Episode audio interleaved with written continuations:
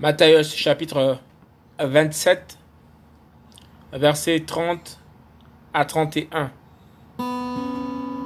Yehoshua maltraité par les soldats.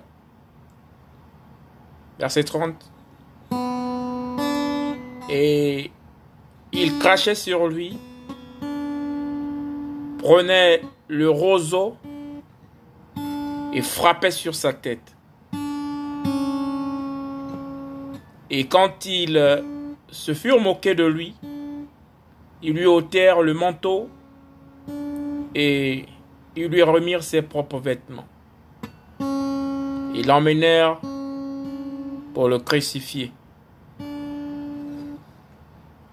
Matthieu chapitre 27, verset 30, 31. Yehoshua, maltraité par les soldats.